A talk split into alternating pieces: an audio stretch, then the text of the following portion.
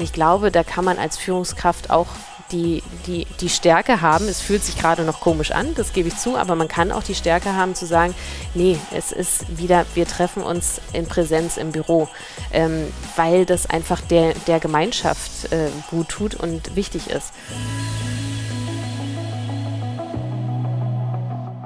Hallo und herzlich willkommen bei Everyday Leadership, dem Live- und Leadership Talk der DFB Akademie. Mein Name ist Thorsten Hermes und ich unterhalte mich für Sie mit Menschen. Und wir werden sprechen über Digitales, über Analoges, über Menschen. Wir werden sprechen über Führung. Und das tun wir jetzt auch mit unserem heutigen Gast. Und sie ist so gefragt, dass gleich zwei Milliardenkonzerne sie in deren Aufsichtsrat berufen haben. Das mag an ihrer Digitalexpertise oder ihrer Erfahrung als Unternehmerin liegen oder aber einfach an ihrer Zielsicherheit mit der sie als bekennender Tatort-Fan allsonntäglich als Erste den Mörder ausfindig macht und zudem im Business über Jahre hinweg Trends frühzeitig erkennt und zu nutzen weiß. Denn die von Edition F zu einer der wichtigsten Frauen im Digital Business gekürte Berlinerin hat bereits 2008, wohlgemerkt, damals war beispielsweise Instagram noch gar nicht gegründet, den weltweiten Social Media Hype antizipiert und daher Deutschlands allererste Social-Media-Agentur Torben, Lucy und die gelbe Gefahr gegründet. Gut elf Jahre, 200 MitarbeiterInnen und ein Büro New York später sagte sie dann, ich bin dann mal weg. Hängte ihren Agenturchefinnenposten an den Nagel und freute sich schon auf die geplante Weltreise mit ihrer Familie. Doch 2020 kam, wie wir alle wissen, alles anders und sie sagte sich, na, dann schreibe ich ihm ein Buch. Und in dem berichtet sie über ihre Gespräche mit Ex-Siemens-Boss Joe Keser, Außenminister Heiko Maas, dem wunderbaren Singer-Songwriter Aki Bosse und vielen weiteren Männern, in denen sie einfach mal all das fragte, was Männer sonst nie gefragt werden. Und was sie in diesen Gesprächen so erlebt hat, wie es für sie war, die jüngste Aufsichtsrätin Deutschlands zu werden und was Heiko Maas eigentlich drunter, also unter dem Schreibtisch trägt, das fragen wir die Stiftungsrätin der Albright Stiftung doch jetzt mal selbst.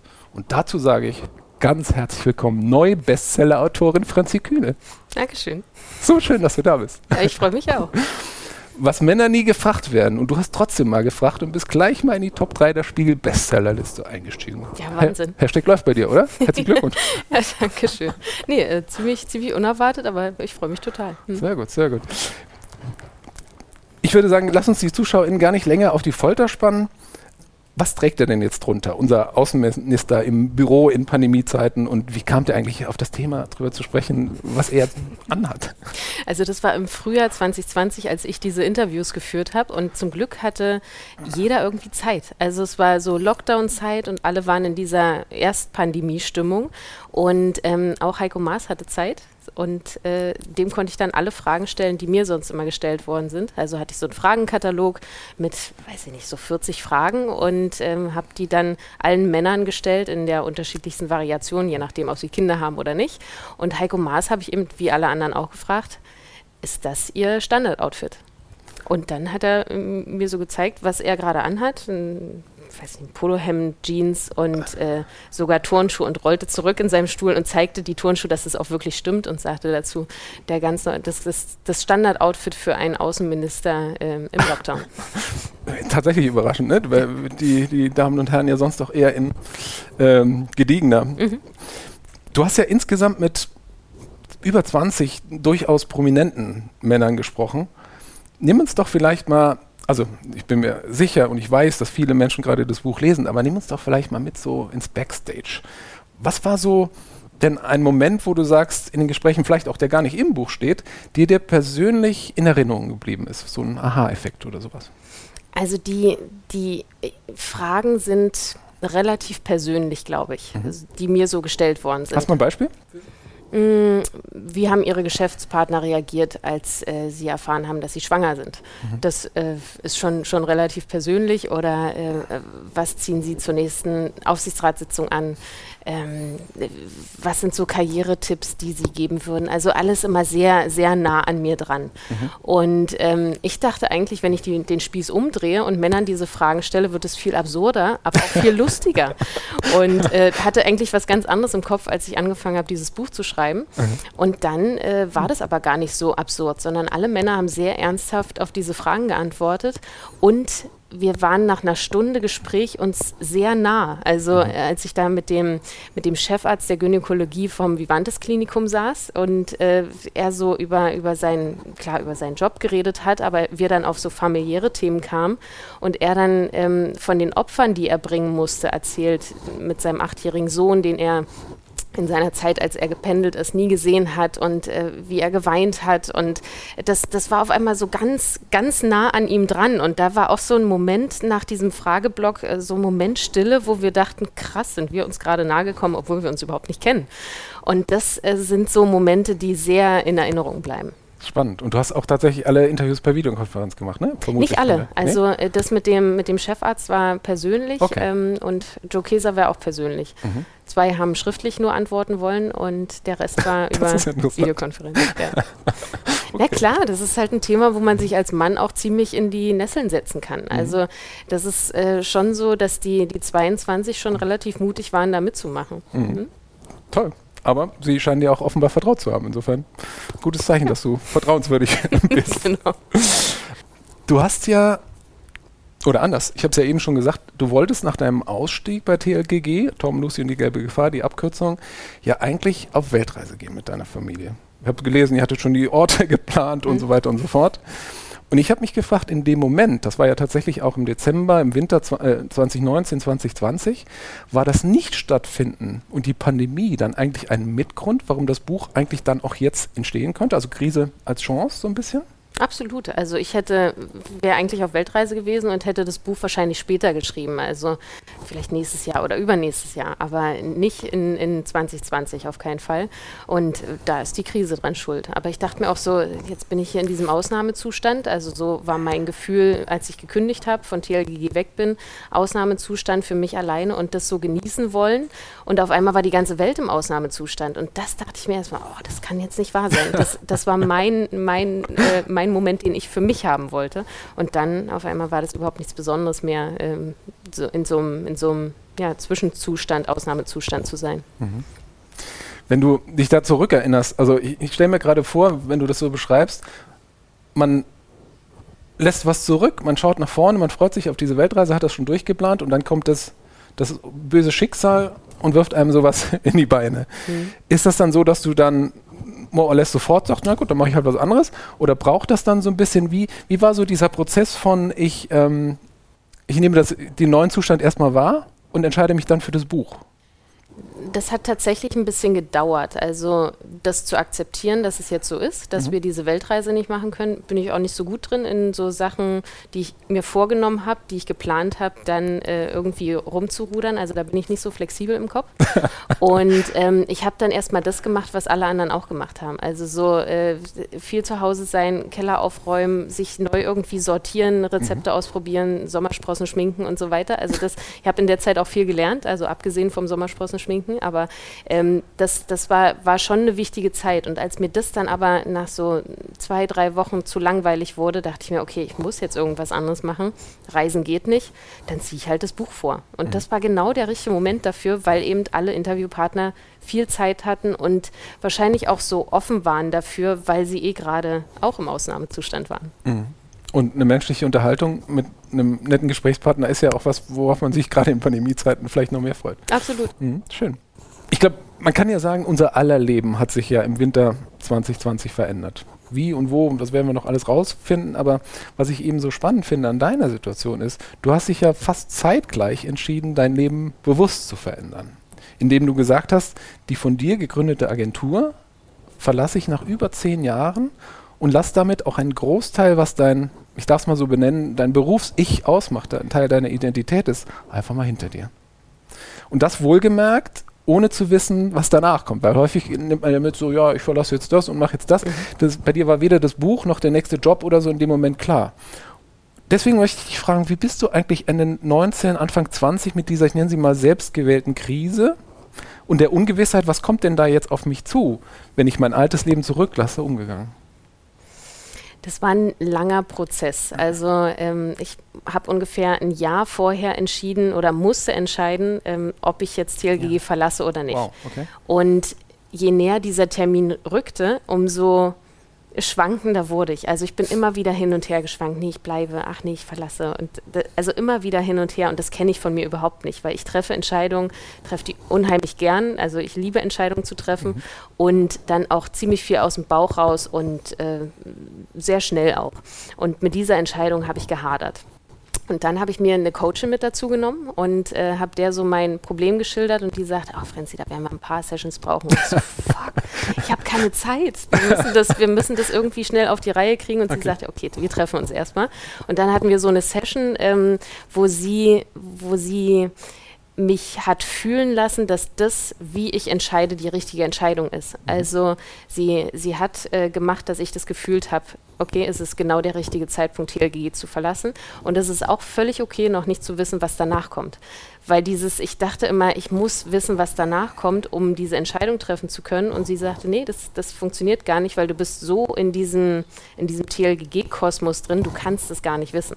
Und das habe ich dann erst verstanden, habe gefühlt, das ist die richtige Entscheidung. Ich habe gefühlt, es ist ein guter Zeitpunkt dafür.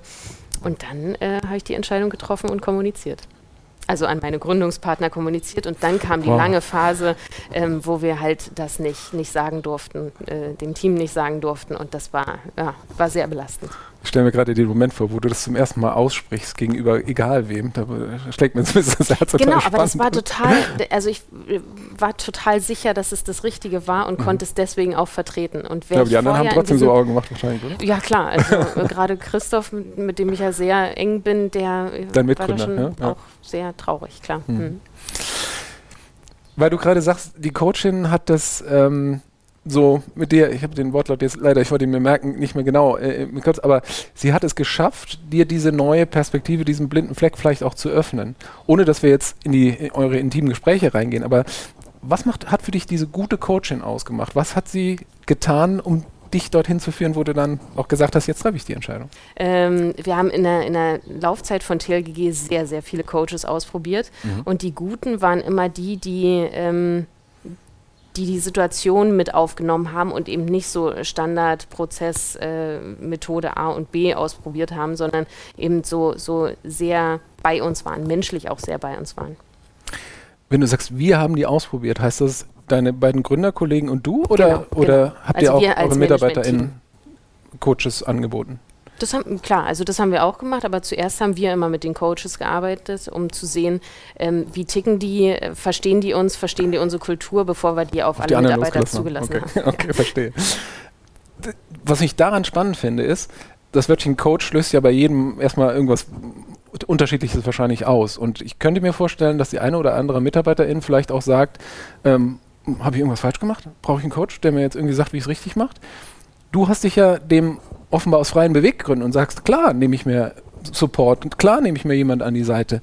Wie kriegt man das bei MitarbeiterInnen hin, dass sie einen Coach nicht als Konkurrenzgefahr oder irgendwas sehen, sondern tatsächlich als Invest einer Firma, einer Gründerin. Da sagst du mir gerade was Neues, habe ich noch nie so gesehen, dass man den als, als irgendwie Gefahr sehen könnte, sondern bei uns war das immer so, oh cool, ich kriege ein Coaching, oh da, toll, da kommt jemand und coacht mich. Also so Einzelcoaching war immer, ähm, war immer so, ein, so, eine Auszeichnung fast, mhm. ähm, weil das wow. ja auch äh, teuer ist, investiert wird in, in den Mitarbeiter oder die Mitarbeiterin, also deswegen ist es eher genau umgedreht und genauso sehe ich das auch, also jemanden zu haben, der, der mit mir ein Problem löst, das ist ja was total Tolles und mhm. nicht, äh, nicht irgendwie eine, eine, Niederlage oder ein Grund zu verzweifeln. Überhaupt nicht. Habe ich noch gar nicht so gesehen, dass man das so sehen kann. Mhm. Also ich sehe es auch nicht so. Mhm. Ich wollte nur die Perspektive mal einnehmen und es bestätigt uns bei der DFB-Akademie auch so ein bisschen darin, ähm, wir haben damals damals äh, vor Corona 2019 noch ein Leadership Festival gemacht, schön in analog, ein menschliches Beisammensein. Und das hatten wir unter dem Motto Vorbilder vor. Ähm, und ich glaube, das spüre ich jetzt an der Stelle wieder. Wenn die Chefin eben sagt, klar öffne ich mich dem, dann ahmen MitarbeiterInnen das vielleicht auch nach. Insofern ist das nochmal so wichtig. Was stelle ich eigentlich auch da für meine Kolleginnen? Ne? Absolut. Also Vorbildfunktion, dem sollte man sich immer bewusst sein. Hat mhm. ja auch was mit Verantwortung zu tun und ja, also ist total wichtig, äh, dass es Leute gibt, die eben so eine Vorbildfunktion auch einnehmen wollen. Mhm. Lass uns doch die Uhr vielleicht mal ein paar Jahre zurückdrehen, ins Jahr 2007, 2008, wenn du magst. da kamst du, und ich darf das sagen, nach zwei geschmissenen Studien und ein paar äh, Jobs auf die Idee, mit zwei Kumpels, gestandene Konzerne wie Lufthansa, Deutsche Bahn und Co., bei deren Social-Media-Strategie zu beraten. Klang, nochmal, Social Media steckte damals noch wirklich in den Kinderschuhen. Klang verrückt, aber war eine mega Idee mit Weitblick, wie man dann später feststellen sollte. Jetzt hatten wir alle schon mal eine gute Idee. Ein Buch schreiben, eine Firma gründen, was weiß ich, die dann aber auch umzusetzen Hattet ihr damals keine Sorge, dass es irgendwie schief gehen kann? Und wie seid ihr das angegangen, damit aus der Idee am Ende auch eine Agentur werden konnte? Was braucht es? Ich war damals 25, als mhm. wir gegründet haben wow. und ähm, das war so eine Zeit, ich glaube, so, so ist, sind die Mitte 20er äh, so eine sehr unbefangene Zeit. Also du hast keine Verantwortung, du hast äh, in den meisten Fällen keine Familie, du hast nur für dich selbst zu sorgen und hast halt so das im Kopf, was, was deine Leidenschaft ist. Und meine Leidenschaft oder unsere Leidenschaft war damals dieses ganze Social-Media-Thema. Das kam in Deutschland so langsam auf und wir haben uns ähm, mit, mit dem Thema, Thema Community Management sehr, sehr stark beschäftigt und dachten uns einfach, okay, das, das hat irgendwie einen Markt, lass uns doch mal ausprobieren. Und wenn es nichts geworden wäre, dann wäre ich halt weiter in meinem Jurastudium irgendwie vorangegangen. Ach, dann wäre irgendwas anderes passiert. Aber was ich damit sagen will, ist, dass es diese, diese Leichtigkeit halt gab, weil es keine Verantwortlichkeiten und Verantwortung gab. Und ähm, mit dieser, mit dieser Grundmentalität, äh, Leichtigkeit, positives Denken, das wird eh schon irgendwas und wenn nicht, dann halt auch nicht so schlimm. So sind wir das angegangen. Und das war, glaube ich, auch so ein, so ein Stück weit ähm, das Geheimnis, was wir uns bewahrt haben, damit es größer werden kann. Also dieses, diese, diese, die Sachen nicht so ernst zu nehmen, sich selbst nicht so ernst zu nehmen und die Dinge immer positiv zu sehen. Also immer zu sagen, das, das wird schon. Das, und wenn es nichts wird, ist es nicht so schlimm, nicht so lange hadern und so die, die Fehler bearbeiten, sondern einfach immer weitergehen und nicht stehen bleiben. Das war das, wie wir es angegangen sind. Jetzt erlaube ich mir dir vielleicht noch mal eine Perspektive zu öffnen, die dir fremd erscheinen mag. Ja. Aber ich kenne auch Menschen, die sagen, um Himmels Willen, das müssen wir alles genau durchgeplant haben. Und wenn das nicht funktioniert, dann geht die Welt unter und mein Job und so weiter und so fort. Mhm. Und diese Leichtigkeit, die du gerade beschreibst,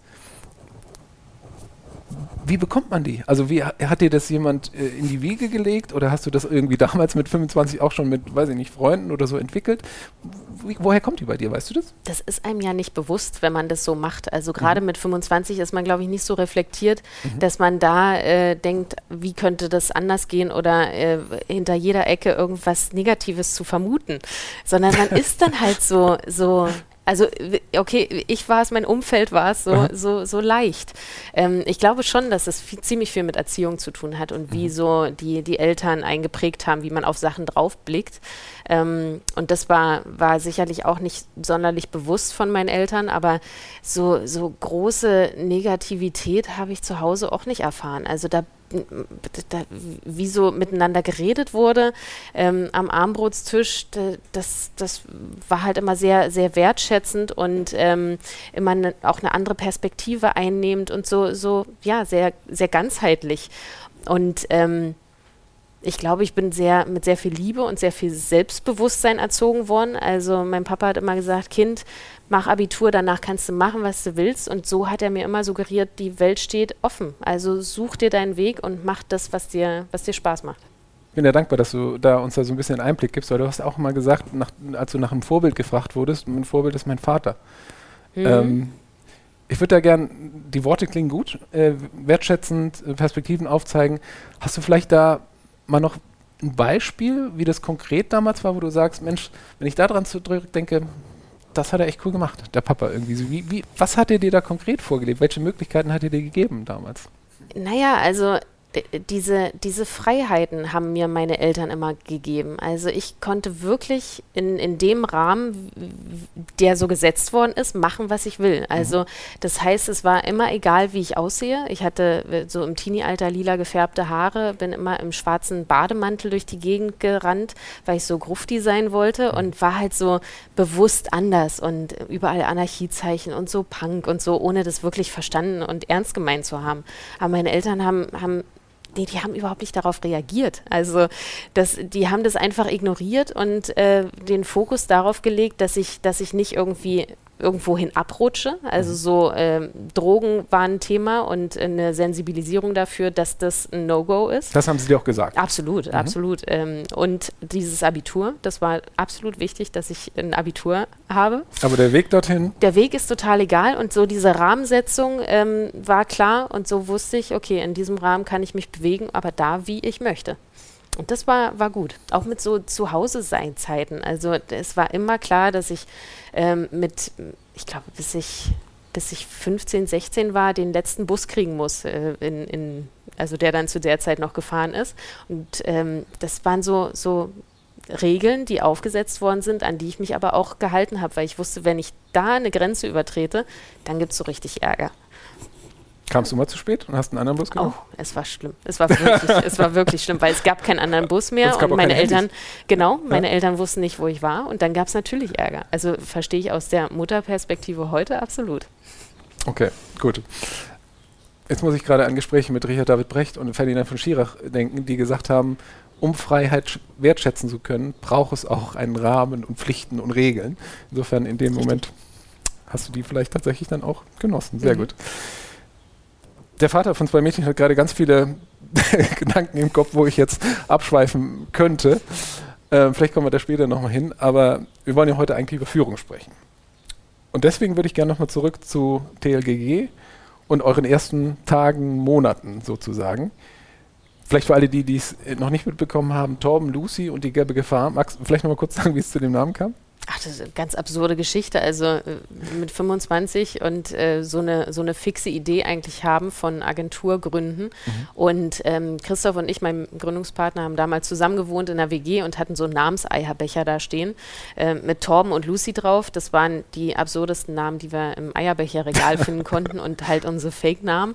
Ähm, also haben wir gesagt, okay, Torben, Lucy und dann äh, sitzt da Bontam, der Asiate und der sagt, okay, ich bin die gelbe Gefahr. Also war es Torben, Lucy und die gelbe Gefahr. Ach, schön. Und mit diesem albernen Namen ähm, haben wir die, die Weltherrschaft versucht zu ich erobern. Ich wollte gerade sagen, und diese drei Menschen haben dann tatsächlich die allererste Social Media Agentur gegründet. Und ich habe mich gefragt, dann wart ihr ja erstmal zu dritt. Habt ihr euch damals schon irgendwelche, ich sag mal, Führungskodizes oder miteinander Manifeste überlegt, wo ihr sagt, so wollen wir miteinander umgehen? Oder war das eher so ein Learning by Doing? Und wann habt ihr dann gesagt, okay, jetzt erreichen wir langsam eine Größe, wo wir uns vielleicht über das Thema Führung noch ein paar mehr Gedanken machen sollten? Also am Anfang, als wir zu dritt waren, war es tatsächlich so, dass jeder das gemacht hat, was er oder sie am besten konnte. Mhm. Und ähm, wir haben uns so aufgeteilt. Und so haben wir uns auch sehr, sehr wohl gefühlt. Und wir waren auch schon ein eingespieltes Team, weil wir ja vorher schon in, in einem anderen Konstrukt zusammengearbeitet haben. Also wussten wir schon in etwa, wie die anderen ticken. Mhm. Ähm, und das haben wir ziemlich lange so gemacht, äh, bis, bis wir dann ähm, gesagt haben, okay, jetzt so mit Freelancern immer arbeiten, wir müssen mal das Team ein bisschen erweitern und haben uns dann diesen, diesen großen Schritt in unseren Augen, ähm, haben wir den großen Schritt genommen und eine Festangestellte wow. zusätzlich eingestellt. Was Mitarbeiter wirklich, 1. Ja, Mitarbeiterin 1, oh, genau. Und ähm, hatten dann eben die Miete zu zahlen, unser Gehälter und äh, für sie noch das Gehalt, was so, so wirklich so eine Hürde war. Mhm. Aber als wir das dann durchbrochen haben, da ging es dann los, dass wir so Stück für Stück neue Menschen eingestellt haben. Und ich glaube, bis so 20 MitarbeiterInnen kannst du das alles sehr freundschaftlich überblicken und brauchst dann nicht großartig irgendwelche Tools zum Führen, sondern du machst es alles sehr, sehr freundschaftlich. Mhm. Ähm, dann kommt so eine Grenze, ich würde sagen, ab ab 50, ähm, wo du dann dir überlegen musst, du brauchst jetzt hier Strukturen und das funktioniert nicht mehr so auf, auf Zuruf alles. Ähm, das heißt, da musst du Strukturen einführen. Ab 80 kommt wieder so eine kritische Grenze, weil es ein bisschen unüberschaubarer wird. Da änderst du die Struktur nochmal und äh, dann ab 120 ist die nächste Grenze und ab da ist eigentlich alles, alles offen und äh, da kannst du dann so, so machen. Aber es gibt so, so bestimmte Punkte, ich habe das auch schon mal überprüft mit anderen Firmen, ähm, die sagen auch so, so ähnliche Werte wo du immer wieder was, was ändern musst und wo dann auch ähm, Coaches mit dazukommen, mhm. die dann sagen, okay, aus meiner Erfahrung wäre es so und so und wie wollt ihr das und das machen und eben wieder diese, diese Fragen stellen. Ich habe eben ja genau hingehört, ich habe die Anarchiezeichen vor meinen Augen gesehen, ich erlebe dich als sehr freiheitsbewussten Menschen. Jetzt ist Büro ja irgendwie immer so ein bisschen anders, finde ich. Also zum, zumindest in vielen Konzernen, die ich in meinem äh, Leben gesehen habe. Ähm, wie hab, bist du das damals angegangen? Du warst ja, glaube ich, auch für Personal mhm. verantwortlich bei euch. Ähm, dass eure MitarbeiterInnen auf der einen Seite das Gefühl diese, dieser Freiheit hatten, der Rahmen, den dein Vater dir auch gesetzt hat, und auf der anderen Seite du als Chefin aber vielleicht trotzdem den Eindruck hattest, ich kann hier auch steuern und lenken. Also wie ist dir dieser Spagat gelungen? Oh, das ist eine, eine schwierige Frage. Also ich glaube, wir haben, ähm, wir haben uns auch an dieses Thema sehr herangetastet mit mhm. gesundem Menschenverstand, immer so als, als Basis. Und äh, dann immer so ein bisschen gucken, wie machen denn die Großen das? Und mhm. das zu mischen. Und das war, war die unsere. Großen Konzerne, die großen Ja, genau, genau. Mhm. Also wie machen große Konzerne Personalführung mhm. beispielsweise? Und, mhm. und was, was gibt es da so für Vorlagen für so ein Personalgespräch oder für so Feedbackbögen oder Zielvereinbarungen? Und ähm, diese, diese Mischung haben wir dann versucht für uns so so zu branden und äh, wie wir immer gesagt haben, das Gelb zu machen. Mhm. Und ähm, wahrscheinlich ist es dann, dann genau diese, diese Balance, die man, die man finden muss zwischen großer Konzern und auch ich assoziiere damit äh, sehr, sehr, ein sehr starres Konstrukt und diesen TLGG, Bällebad und alle sind frei und Freunde und genau die Mischung ist es dann, die, die uns dann dahin gebracht hat, äh, dass wir gesagt haben, okay, wir für uns machen das jetzt so und so und wurden dann halt Schritt für Schritt auch mit den Leuten, die dann dazu kamen, immer professioneller. Mhm. Wenn du diese Anfangszeiten, über die wir uns gerade fürs geistige Auge geholt haben, jetzt vergleichst mit den ähm, Zeiten zehn Jahre später, wenn wir die Uhr nochmal vordrehen. Wie würdest du sagen, hat sich jetzt nicht zwangsläufig bei euch, ihr seid professioneller geworden, ähm, aber wie hat sich allgemein das Thema Führung und vielleicht auch das Thema geführt werden lassen und wollen verändert? Ah, ähm, ich glaube, da gibt es zwei unterschiedliche äh, Sichtweisen, die ich da habe. Äh, zum einen ist es so eine, so eine ähm, Generation, die da heranwächst, die sehr bewusst darauf achtet, nicht, ähm, nicht in so ein klassisches Konstrukt zu kommen, also beispielsweise keine fünf Tage Präsenzwoche zu haben und ähm, so, so klassisch geführt zu werden. Also die passen nicht mehr in dieses Konstrukt und wollen das auch gar nicht und sehr artikulieren das sehr laut. Mhm. Ähm, so diese, diese Generation und das andere ist, dass es aber auch ähm, generell für ältere Generationen mehr Bewusstsein dafür gibt, dass Führung was, was Wichtiges ist, dass Kultur, eine Firmenkultur was total Wichtiges ist mhm. und dass man die braucht und dass die klar sein muss für das Ziel, was man als Firma erreichen möchte.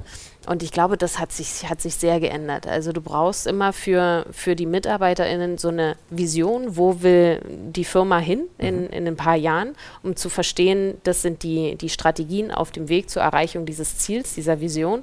Und dann brauchst du als Rahmen, da sind wir wieder beim Rahmen, die Kultur, um zu wissen, wie wird denn da miteinander gearbeitet und was sind so die, die Regeln, ähm, was, sind die, was sind die Werte, das das ist halt in den letzten Jahren, glaube ich, extrem viel bewusster geworden. Mhm. Und auch so in, in großen Konzernen viel mehr Bewusstsein dafür da. Weil du gerade das Wort Werte benutzt hast. Ähm, du hast ja wirklich viele Erfahrungen in dem Bereich machen. Ihr habt mit Sicherheit Dinge ausprobiert. Ich glaube, ihr habt mhm. auch mal holographische An Ansätze mhm. ausprobiert. Mhm. Also für die, die es nicht kennen, also komplett eine Selbstregulierung ohne eine starke Führung und so weiter. Ähm, ich glaube, wir sind alle Menschen und deswegen haben wir alle ein irgendwo gleiches, manchmal divergierendes Wertefundament. Jetzt ist es ja so, dass wir doch in zunehmend digitaleren Zeiten leben. Das heißt, du sprichst mit dem äh, Außenminister eben über einen 4 zu 3 Bildschirm mhm. und eben nicht face to face und das ist ja auch im Büro häufig so. Was würdest du einem Startup, das vielleicht heute als wie ihr damals anfängt oder vom Jahr, raten zu tun, um dieses, diese Kultur, dieses Wertefundament auch in diesen sehr digitalen und nicht menschlich persönlichen Zeiten zu etablieren. Was kann man da vielleicht konkret gut oder, oder falsch machen aus deiner Erfahrung? Ich glaube, das ist wahnsinnig schwierig. Also mhm. ähm, dieses Übertragen von, von Kultur in diesen Bildschirm und in dieses virtuelle Arbeiten ist das Schwierigste überhaupt. Also kreativ arbeiten, ähm, in, in, in, dem, in die Werte zu vermitteln mhm. von der Firma und dieses Miteinander irgendwie klug zu ersetzen, mhm. das ist, äh, also ist für mich bisher ungelöst. Ich habe auch noch niemanden gesehen und gehört, für den es irgendwie gelöst ist. Also ich glaube, genau diese Punkte sind es, wo man sich dann eben nicht auf das Virtuelle verlassen kann, sondern sich äh, wirklich treffen muss. Also läuft es darauf hinaus, dass es so ein, so ein hybrides Arbeitsmodell geben wird, wo klassische Sachen einfach äh, virtuell funktionieren und gelernte Prozesse virtuell funktionieren. Meinetwegen auch ein Feedbackgespräch mit MitarbeiterInnen. Aber ähm, so dieses Bonden, dieses Miteinander sein und kreativ miteinander arbeiten, das wird, wird nicht ersetzbar sein durch so virtuelle Tools. Hm. Glaube ich nicht dran. Trotzdem wage ich die Hypothese, mir fallen gerade verschiedene Beispiele ein. Ich, ich kenne äh, Unternehmen, Konzerne, Großkonzerne, die mhm. auch jetzt durchaus auch unter Beifall der, der Medien sagen, Mensch, also wir öffnen uns jetzt wirklich, jeder kann arbeiten, tun und lassen, was er will, teilweise unabhängig von der Rolle. Man kann ja auch vielleicht sagen, der Technologe ist vielleicht nochmal anders irgendwie gebunden mhm. und so weiter, gibt es ja auch Theorien. Und auf der anderen Seite gibt es eben auch äh, Konzerne, Kaspar Rohrstedt, der aber auch bei uns zu Gast war, äh, CEO von Adidas, hat ganz klar gesagt, äh, Kreativität, wie auch du, kann nur gemeinsam zu, stattfinden, mhm. kann nur auch in einem Office stattfinden. Ich stelle mir gerade die Frage, kann dieses Back to Office irgendwie hip genug sein, dass man dem folgt, was du sagst, dass man trotzdem vielleicht sich weiterhin treffen sollte? Oder glaubst du, dass die Tendenz schon in Richtung gehen würde, ach, vergiss die Kultur, das läuft ja alles so effizient, äh, wir machen das zukünftig alles so. Was glaubst du mit deinem ich, Gespür? Ja, Wo geht ich das hin? Ich glaube da überhaupt nicht dran, dass Kultur irgendwie egaler wird, sondern ich glaube, das wird eher noch zunehmen mhm. und dieses Miteinandersein wird einen höheren Stellenwert einnehmen. Also okay. wenn man sich dann tatsächlich im Team ähm, im Eins zu eins trifft, wenn es wieder möglich ist, das wird viel mehr gewertschätzt werden. Und ich glaube, dadurch entstehen wieder neue Verknüpfungen von Teams miteinander, es entstehen neue Regeln und es muss eine neue Rahmensetzung stattfinden, weil dieses fünf Tage im Office Präsenzkultur, das wird nicht mehr sein. Und ähm, ich glaube, dass viel, viel mehr virtuell möglich ist als vor der Pandemie, aber dieses, dieses Miteinandersein wird einen höheren Wert erfahren, bin ich mir sehr sicher. Ich traue mich dir jetzt noch eine schwierige Frage zu stellen. Ich glaube, es ist eine, weil ich habe noch keine Antwort drauf, mhm. aber deswegen interessiert mich deine Perspektive ich habe ganz viele MitarbeiterInnen-Gespräche gehört, äh, mitbekommen und so weiter, wo es sofort ein Dutzend, wenn nicht mehr Gründe gibt, warum eine permanent Zuhause-Woche total Sinn macht. Weniger Zeit zur Arbeit fahren, kostet weniger, man kann auch die Dinge irgendwie machen, die man sonst mhm. so macht und so weiter. Und am Ende kommt dann noch so ein Grund, naja, es wäre schon gut, weil, weil wir Menschen sind, dass wir uns ab und zu auch sehen. Es gucken uns ja viele ManagerInnen zu. Wie würdest du so ein Gespräch mit einer Mitarbeiterin angehen, die sagt, ich will das gar nicht mehr anders, ich möchte zu Hause bleiben? Wie kriegt man die wieder vom Mindset mhm. dahin, dass sie sagen, klar komme ich gerne, weil wir wollen gelb sein? Oder ja, ja, ja. Ich, ich, glaube, die, die Menschen sind da wirklich unterschiedlich und manche haben sich so im Homeoffice eingerichtet und mhm. Äh, sich das so bequem gemacht, das ist auch völlig okay, aber es muss, ähm, wenn es so um Teamarbeit geht und das äh, kenne ich von TLGG so, dass es viel in, in Teams funktioniert, muss es so bestimmte Punkte geben, wo dann wieder alle zusammenkommen und ich glaube, da kann man als Führungskraft auch die, die, die Stärke haben, es fühlt sich gerade noch komisch an, das mhm. gebe ich zu, aber man kann auch die Stärke haben zu sagen, nee, es ist wieder, wir treffen uns in Präsenz im Büro, ähm, weil das einfach der, der Gemeinschaft äh, gut tut und wichtig ist. Mhm. Und da scheuen sich alle Führungskräfte gerade vor, zu sagen, nee, äh, es ist wieder Präsenz und es geht wieder. Verstehe ich auch, weil noch ist so eine, so eine kritische Übergangsphase aber ähm, in ein paar Monaten muss das wieder drin sein und das, ja, also glaube ich, wird, wird, darauf hinauslaufen. Mhm. Wahnsinn. Wenn jemand so erfolgreich ist mit, mit seinem Tun wie du, und das mhm. traue ich mich zu sagen, äh, bist du grundsätzlich jemand, die sich konsequent bei allem, was du erreichen möchtest, dann auch langfristige Pläne setzt, deinen Fortschritt trackst und deine Zielerreichung diszipliniert verfolgst? Oder wie wird man so erfolgreich wie du? Eine sehr gute Frage. Ähm Puh, da bin ich noch froh, dass ich nicht noch schwere und komische Fragen stellen kann. ähm, so dieses, wenn ich was, was anfange, dann will ich auch, dass es gut wird und erfolgreich wird. Also mhm. jetzt mit dem, mit dem Buch, ähm, die Buchbranche ist mir relativ neu und so dieses insgesamt Verlagsbranche, dass die arbeiten, ohne wirklich ihre Zahlen zu kennen mhm. und die nicht in Echtzeit Zahlen zur Verfügung haben, verstehe ich gar nicht, wie das Geschäft wirklich gemanagt werden kann. Und mhm. ich versuche halt über jetzt in, in dem Buchfall das möglichst äh, über die Sachen erfolgreich zu machen, die ich steuern kann, nämlich die ganzen Digitalthemen und äh, so, so die Öffentlichkeitsarbeit drumherum. Mhm. Ähm, aber das Liebste wäre es mir, wenn ich tracken könnte, wie viele Bücher wurden jetzt an welchem Standort verkauft, wo, wo muss ich da noch nachsteuern und so. Das kenne ich halt aus der Digitalbranche, dass man da wirklich in Echtzeit Zahlen hat und dann gegensteuern kann. Mhm. Und das fällt mir gerade schwer, das zu akzeptieren, dass es in, in dem Fall leider nicht so ist. Mhm. Aber ähm, großartig Ziele und langfristige Pläne setze ich mir nicht. Ähm, weil mit langfristigen Plänen wird immer verbunden, ja, der große Fünfjahresplan. Habe ich nie, hatte ich auch noch nie. Ich habe aber einen Plan für ein Jahr, was für mich eine extrem lange Zeit und fast eine unüberschaubare Zeit ist. Aber so ein Jahr versuche ich immer im Vorlauf, äh, also so Vorlauf zu haben für meine, für meine Pläne, die ich so habe. Das heißt, du bist eher jemand, der auch auf Sicht steuern kann.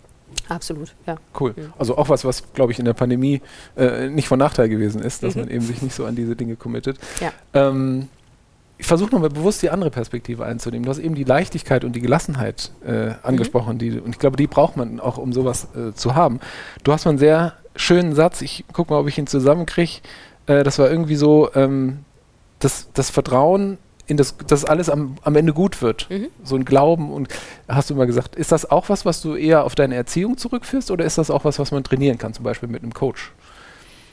So, ähm. so eine Leichtigkeit äh, im, im ähm, ja, wenn man eben keinen Plan hat, dann muss man ja doch irgendwie vertrauen, dass es da was Gutes bei rauskommt. So. Ja, ja, mir, mir fällt es schwer, das nicht, also deine Sicht jetzt einzunehmen, mhm. dass, dass, das, ähm, dass das nicht das, das Ursprüngliche ist, wie Menschen denken, nämlich positiv. Mhm. Immer an dem Glauben daran, dass das, was ich schaffe, wird, wird schon gut. Mhm. Ähm, und so einen positiven Blick auf die Welt zu haben, weil für mich ist es viel einfacher, so Probleme handeln zu können, weil ich darauf vertraue, dass alles gut wird, als wenn ich jetzt alles hinter jeder Ecke irgendwie jemand vermuten würde, der mir was Böses will oder ähm, davon ausgehe, es klappt schon nicht. Da muss ich ja eh erstmal eine Hürde überspringen, um was Positives schaffen zu können. Und das stelle ich mir so furchtbar anstrengend vor, ähm, das so, so einen Blick auf die Welt zu haben. Wir sprechen gerade in der Öffentlichkeit viel über Depressionen und ich glaube, das, das fängt schon sehr, sehr früh an, dass mhm. es da so depressive und sehr ernstzunehmende Züge gibt. Deswegen, wenn ich mit, mit so einer Leichtigkeit darüber rede, wie positiv ich alles sehe, äh, ist es halt auch, auch irgendwie natürlich schwierig, sich das anzuhören, wenn das nicht so ist. Aber ich kann keinen Tipp geben, wie man das, wie man das anders sehen kann, weil ich es nicht anders sehen kann. Lass mich mal kurz überlegen. Und nur damit du mich richtig verstehst, weil du hast jetzt gesagt, wie ich das sehe. Ich versuche bewusst auch Perspektiven ja, ja. einzunehmen, ne? weil ich ja. gerade den, so auch gerade in dieser so häufig zitierten Corona-Zeit den Eindruck gewinne, dass man ja doch ähm, man sitzt zu Hause, man sieht dann in dem dir sehr vertrauten sozialen Medien viele Meinungen, über die man nur den Kopf schüttelt. Und am Ende kommt man so zum Schluss, naja, die oder der Einzige, der es so richtig verstanden hat, bin ich. Und dann ärgert man sich über all die anderen, die die Welt nicht verstanden haben. Und ich glaube, da diese, diesen Respekt und dieses Thema Wertschätzung für andere Meinungen vielleicht auch nochmal reinzukriegen und eine Leichtigkeit zu haben, sich davon nicht runterziehen zu lassen, das ist wahrscheinlich, was momentan, zumindest in meiner Wahrnehmung, dem einen oder anderen fehlt. Und deswegen wäre ich da schon neugierig, ähm, auch so ein bisschen zu verstehen, wie, wie dir das so gut gelingt. Einfach, Aber ne? das, das ist schon so, dass ich gerne viele Meinungen mir anhöre mhm. und ähm, sehr viel Input auch gerne habe von, von anderen Menschen. Deswegen gucke ich diesen ganzen Quatsch, der überall passiert, ja mir auch an. Also ich konsumiere das wahnsinnig gerne. Du magst um die Vielfalt. Dann, absolut, um mhm. mir dann aus, aus dieser Vielfalt meine, meine Meinung bilden zu können mhm. und auch unterschiedliche Sichten gehabt zu haben und auch mal reflektiert zu haben, wie ist denn meine, meine Haltung, wenn ich jetzt eine, eine eine Sicht höre, die, die anders klug ist, dann mhm. nehme ich die gerne mit auf, natürlich. Mhm. Also so ist es, das ist nicht so, dass ich denke, oh, ich habe die Weisheit hier mit Löffeln gefressen und weil ich alles so positiv sehe, da, da, kann mir keiner was. Überhaupt nicht. Also mhm. ähm, ich finde es schon sehr spannend, was andere Menschen zu, zu anderen Sachlagen denken, absolut. Mhm. Und das ist wichtig, dass man sich da diesen, diesen Blick bewahrt. Ich war am, am Sonntag war ich mit einem Freund joggen ähm, und dann sind wir so eben an, an, der Alster so vorbeigelaufen und da ähm, kamen dann zwei Radfahrer relativ schnell sportlich unterwegs an uns vorbeigefahren und ähm, Gunnar, mein Kumpel, sprang zur Seite äh, und ich äh, irgendwie zu, zu, anderen und dann war der Weg irgendwie doch zu und die fuhren dann vorbei und meinten, so, ihr Idioten, ihr, ja. ihr, wo ich so dachte, okay, also wir hatten beide die Intention, euch Platz zu machen. Ähm, wir fühlen uns selbst nicht als Idioten, aber trotzdem kriegt man das irgendwie so mit.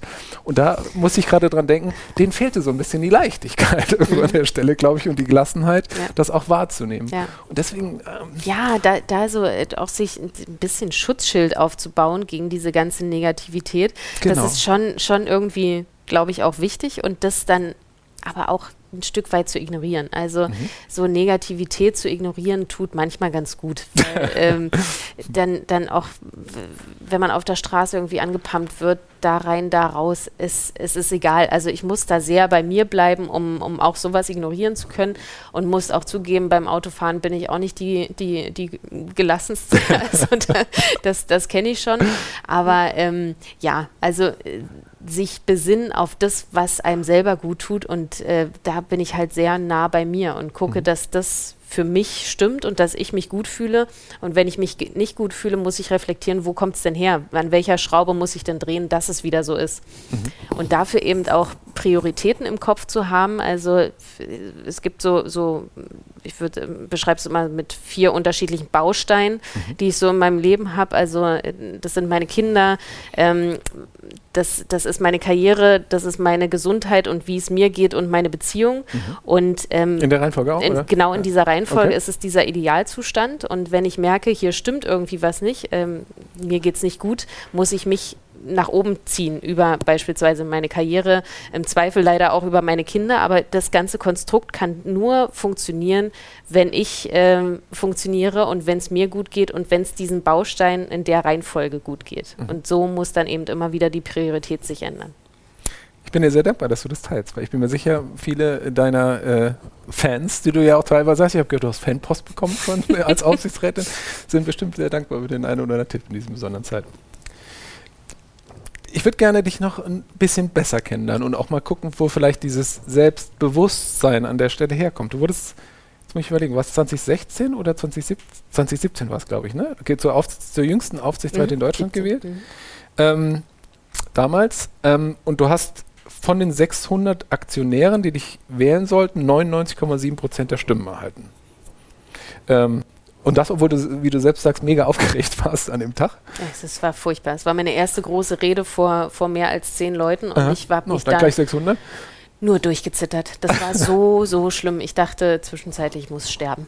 Ja. Und, und wie ist es dir dann gelungen, das doch irgendwie durchzuziehen? Also was hast du dann getan, wenn du merkst, okay, jetzt überkommt mich auf der Bühne hier gerade das? Ich habe mich erstmal wahnsinnig geärgert, weil ähm, ich habe gemerkt, okay, ich äh, habe hab cool angefangen und Aha. dachte mir, wow, das klappt hier super. Und dann ist es, ist es so über mich reingebrochen und ich habe angefangen mit der Stimme zu zittern, bin rot geworden und war super nervös, sodass ich mich darüber geärgert habe, so nervös geworden zu sein. Ich weiß überhaupt nicht mehr, was ich inhaltlich gesagt habe. Also ich habe hab so viel wie möglich vorher das äh, so mir, mir gesagt, was ich sagen möchte. Und dann war es, glaube ich, so ein einfach nur durchkommen und mich da durchzittern. Es war ganz schlimm. Zum Glück gibt es keine Videoaufnahme davon. Äh, ja, aber ich habe mich trotzdem gerade gefragt, was passiert, wenn du richtig cool ablieferst bei 99,7 Prozent? Bei, bei einer mittelmäßigen Leistung ist schon ganz schon Respekt. Also ja, aber so inhaltlich, äh, also das war die Performance, aber so inhaltlich sind es halt die Themen, die, die das Unternehmen betroffen hat. Und ähm, genau deswegen hat es halt inhaltlich komplett gepasst. Also ich habe wahrscheinlich so, nicht so performancemäßig gut abgeliefert, aber inhaltlich haben sie verstanden, da muss es hingehen. Hypothese des Moderators. Glaubst du, es gab neben dem Inhaltlichen noch was anderes, was äh, 500, ich habe jetzt nicht nachgerechnet, aber mehr als 590 Menschen dazu beeinflusst hat, dir ihre Stimme zu geben?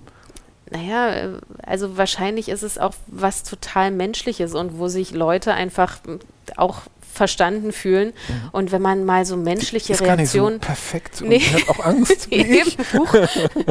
und wenn man in so einem Kontext mal menschliche Reaktionen zeigt, so auf einer Hauptversammlung, ist es tatsächlich sehr, sehr starr alles und äh, alle mit Krawatte und so, so angezogen und so. Also das ist schon, schon ein starres Konstrukt und da mal so Menschlichkeit mit reinzubringen, war wahrscheinlich auch was total Neues. Menschlichkeit hilft. Mhm. Das könnte ich, könnten wir als Schlusswort stehen lassen. Aber ich habe tatsächlich gerade an eine Situation gedacht. Äh, bist du eigentlich Fußball interessiert? Null. Gut. Also nicht gut, aber dann kann ich das erzählen. dann langweile ich nicht mit aulen Kamellen. Aber Jürgen Klopp, kennst mhm. du den? Mhm. Sehr gut. Äh, der hat ja mal in England angefangen, Trainer zu werden. Ja. Und sein allererstes Interview war, und das hat er mir erzählt, er war aufgeregt wie nie. Und das hat man auch gemerkt. Und mhm. er hat in seinem sorry Jürgen, aber äh, mittelmäßigen Englisch dann einfach mal vor sich hingeplaudert und hat dann irgendwann gesagt, ja, I'm the normal one. Ähm, und die Leute liebten es. Ja. Warum? Weil da einfach, ich glaube, das habt ihr gemeinsam, eine Authentizität, eine Realness einfach mhm. da war. Und die, das glaube ich, sollte man wirklich festhalten, schadet auch in dieser sonst so starren Geschäftswelt nicht. Ja. Das, was euch da vereint, diese Authentizität, ähm, ich würde da gerne noch mal ein bisschen mit dir hingehen. Du hast gesagt, dein Vater hat dich da sehr geprägt. Ich nehme an, auch deine Mutter und dein, dein Umfeld. Ähm, aber wie hast du so Du hast, ich fand die Geschichte, die hast du auch mal erzählt, ganz schön, dass du früher, wenn du in der Schule hast reden müssen, wurdest du erstmal äh, himmelrot und hast teilweise auch so getan, dann müsst du husten, damit die nicht merken, äh, dass es nicht so gut gelingt. Wie hast du sozusagen deinen Francie Way of Life gefunden? Wie, wie hast du zu deinem Selbstbewusstsein gefunden? Kann man da irgendwas tun? Das hat lange gedauert. Also auch als wir gegründet haben und ich so Mitte 20 war, mhm. ähm, habe ich immer die anderen beiden vorgeschickt. Und äh, ja genau, also ma macht ihr mal und redet ihr mal vor den Mitarbeiter, vor der Mitarbeiterschaft. Und mhm. das, also ich habe mich da ganz lange im Hintergrund bewegt und mich da aber in meinem Umfeld, was ich so gemacht habe, total wohlgefühlt. Also ich habe mich in meiner Komfortzone eingerichtet und ähm, da halt so die Dinge gelernt und mich auch so inhaltlich weiterentwickelt. Ähm, diesen geschützten Raum zu verlassen, war dann wirklich der Sprung ins kalte Wasser, diese Rede vor 600 Aktionären. Ähm, das, das war, war so, ein, so ein Moment, wo ich mir sagte, okay, jetzt habe ich, hab ich das, äh, dieses Level überwunden und äh, jetzt kann ich da, kann ich da rausgehen. Aber vorher aus meiner eigenen Motivation und meiner eigenen Welt habe ich das äh, nicht gemacht. Also ich habe mich nicht aus der Komfortzone rausbegeben, sondern habe mir immer gesagt, ah nee, das, das macht, macht ihr mal. Das finde ich jetzt spannend, dass du das sagst, weil du hast ja, wenn man überlegt, ihr habt 2007, äh, 2008 die äh, Überlegung für die Agentur getroffen und deine Aufsichtsratwahl war fast zehn Jahre später, also mhm. nicht ganz. Ähm, äh, du lachst. Hm? Denke, du sprichst gerne. Ja, ja, aber laut. also da, da, liegt schon eine ne ganze Zeit dazwischen und ich glaube, diese, diese Zeit braucht es auch, um, um inhaltlich sicherer zu werden, ähm, sich Sachen anzueignen, in einem geschützten Raum Dinge auszuprobieren, meinetwegen auch zu scheitern und Fehler zu machen, mhm. um dann ähm, irgendwann zu spüren, dass, dass jetzt ist der Zeitpunkt gekommen, um, um um groß zu wachsen, um, um mehr zu wachsen und schneller zu wachsen. Also dann ähm, steigt in dieser Zeit durch das ganze inhaltliche ähm, Erlernte das Selbstbewusstsein und dann dachte ich mir, ist jetzt, ist jetzt der Moment, wo ich, wo ich rausgehen kann und muss, weil äh, ich habe ja dahinter auch eine Mission zu verfolgen. Ich mache dieses ganze Aufsichtsratsding auch nicht, weil ich den Titel so toll finde, sondern weil ich damit eine, eine Mission habe und das Ziel habe, ähm, die, die Welt ein Stück weit gerechter für Frauen zu machen. Und ähm, das war so, so, ein, so ein Moment, wo ich sagte, okay, jetzt, jetzt gehe ich raus, jetzt springe ich über diese Stufe drüber, ähm, die für mich als sehr, sehr hoch äh, wahrzunehmen war, aber ähm, ich schaffe das jetzt. Und dann habe ich das einfach gemacht und äh, bin gesprungen. Ja. Cool. Zum Glück bist du gesprungen ich denke gerade an die, die vielleicht da noch nicht sind, also die vielleicht noch so in diesem Prozess stecken und ähm, ich habe damals auch zu Jürgen gesagt, ich, ich, kenne viele Menschen, die dann, wenn ihnen was noch nicht so gut gelingt oder wenn da auch Ängste und Sorgen und vielleicht Erwartungen sind, die nicht zueinander passen, dass man als Mensch vielleicht eine ganz natürliche Reaktion hat und so ein bisschen überkompensiert und so tut, als könnte man es doch. Ist das das, was ah. dir auch passiert ist? Nee, das ist genau andersrum. Ich wusste äh, es. Genau, also, es war, war, bei mir genau andersrum, nämlich, dass ich nicht rausgegangen bin, sondern immer äh, so im, im, Backend gearbeitet habe und Aha. mich da sehr wohl gefühlt habe. Dieses Überkompensieren. Ähm, so, hier kommt die Chefin. So. Ja, genau, genau. Mhm. Und das, äh, das ist, e, glaube ich, eher was, was, was männlich assoziiertes. Mhm. Und ich glaube, dass es in vielen Führungsetagen auch so ist, mhm. dass man durch, durch sehr viel ähm, gut reden können, äh, sich, sich sehr sehr, gut ausdrücken, auch wenn man sich inhaltlich gar nicht so wirklich mit auskennt, dass das sowas ist wie, wie, wie also solche jetzt Gruppen, nicht nur was Männliches, oder? Nee, aber okay. wie so Gruppen funktionieren, die gut. heutzutage immer noch sehr männlich geprägt sind. Also sagen wir es so. Mhm. Ja. Fair, gekauft. genau, also das ist, das ist schon so. Okay, und das war bei dir einfach anders, dass du gesagt hast, du besinnst dich auf das, was, was dir passt. Das andere machen deine Kollegen an der Stelle mhm. und wenn es dann an der Zeit wird, dann, dann traust du dich da auch raus. Genau. Sehr cool, sehr cool dann nachdem wir jetzt was über den Frenzy Way of Life, dann lass mich zum Schluss vielleicht noch mal kurz zum Anfang deines Buches zurückkommen. Denn da steht auf Seite 1 für meine Töchter, für ihre Freundinnen und für die Zukunft drumherum. Wie stellst du dir die Zukunft drumherum eigentlich vor? Ich stelle sie mir so vor, dass die jetzt im Hinblick auf das Buch und im Hinblick auf das Thema keinen Unterschied mehr machen zwischen, zwischen, zwischen Unterschiedlichkeit. also ähm, ich, ich will in, in einer Welt leben, wo, wo alles sehr gleichberechtigt funktioniert, mhm. was im Moment eben noch nicht der Fall ist. Also Gleichberechtigung steht da im Fokus ähm, und ich möchte einfach, dass alle die gleichen Chancen haben. Was nicht, nicht zu verwechseln ist mit, äh, dass alle gleich behandelt werden und äh, dass es keine Unterschiede gibt. Also das, das meine ich damit nicht. Ähm, weil die Welt ist komplett unterschiedlich und diese Unterschiede braucht es auch. Also mhm. das, dafür steht ja Diversität, dass eben ganz viele, ganz viel Vielfalt in, in, ein, ähm, in einen Kosmos gebracht werden, sodass neue Dinge entstehen können. Wir hatten vorhin das Gespräch mit den unterschiedlichen Blickwinkeln mhm. und genau so braucht es diesen Blick auf, auf Probleme, nämlich mit ganz viel Unterschiedlichkeit. Und die Unterschiedlichkeit muss, muss eben existieren. Mhm. Und da sind wir eigentlich auch wieder bei dem Thema, was wir eben hatten. Und die Unterschiedlichkeit sollte auch gewertschätzt werden, oder? Um dem gerecht zu werden, was du gerade beschrieben hast. Ähm, ich will jetzt nicht nur sagen, was sollten alle Mütter und Väter ihren, ihren Kindern vielleicht äh, mit auf den Weg geben, oder aber was kann auch eine Chefin äh, ihren Mitarbeitern vielleicht, wie können die dabei helfen? Wie können die die Weichen stellen, damit die Welt sich so ein bisschen in die Richtung bewegen könnte? Hast du da vielleicht noch einen, einen Tipp oder einen Rat? Es fängt alles mit dem Bewusstsein an. Also dem mhm. Bewusstsein dafür, dass wir alle unbewusste Rollenbilder im Kopf haben und das Achten darauf, dass dass man die nicht, nicht ausspielt und äh, nicht verwendet, sondern immer wieder so ein, so ein Korrektiv im Kopf hat, ähm, wo es vielleicht auftreten könnte. Also ich glaube, das ist so ähm, die, die Basis dafür. Und wenn, wenn ich Gespräche führe, gerade in, weiß ich nicht, im Investorenumfeld, dann darauf zu achten, dass nicht nur Männer für, für so Chancen befragt werden oder äh, Potenziale, sondern auch die Frauen in so eine Richtung befragt werden. Ähm, dass es da nicht immer um Risiken geht und was ist, wenn Wettbewerber XY in den Markt kommt. Das sind nämlich die typischen Gespräche, die Frauen führen, sondern äh, viel mehr Potenzialfragen stellen. Zum Beispiel in so eine Richtung. Ich will eigentlich jetzt gar nicht stoppen, sondern ich würde dir gerne noch ein bisschen weiter zuhören in die Richtung, weil ich mir sicher bin, dass ein paar gute Argumente an der Stelle noch helfen können. Aber wir sind tatsächlich schon am Ende und du bekommst jetzt noch die Frage, die jeder unserer Gäste am Ende gestellt bekommt und die geht so. Everyday Leadership das bedeutet für mich? Das bedeutet für mich ein Reflektieren von dem Althergebrachten und ein ständiges Hinterfragen, ob, ob es mir gut geht. Und das lassen wir genau so stehen. Ganz herzlichen Dank, Franzi Kühne. Dankeschön. Ja, und liebe ZuschauerInnen, ich muss gestehen, auch wenn Franzi uns gesagt hat, neue Perspektiven einzunehmen, ist manchmal gar nicht so leicht. Ich habe heute einige bekommen, dafür bin ich sehr dankbar. Und ich glaube, das Wichtigste, was ich heute mitnehme, ist, und das wurde mir nicht erst heute bewusst, aber Vielfalt ist einfach was Schönes. Und deswegen sollten wir uns, glaube ich, an der Stelle alle bemühen, unseren Mitmenschen mit dem nötigen Respekt, mit der nötigen Wertschätzung, auch wenn wir vielleicht anderer Meinung sind, gegenüberzutreten. Und dann wird die Zukunft bestimmt und das drumherum, so wie wir uns das alle wünschen. In diesem Sinne, machen Sie es gut.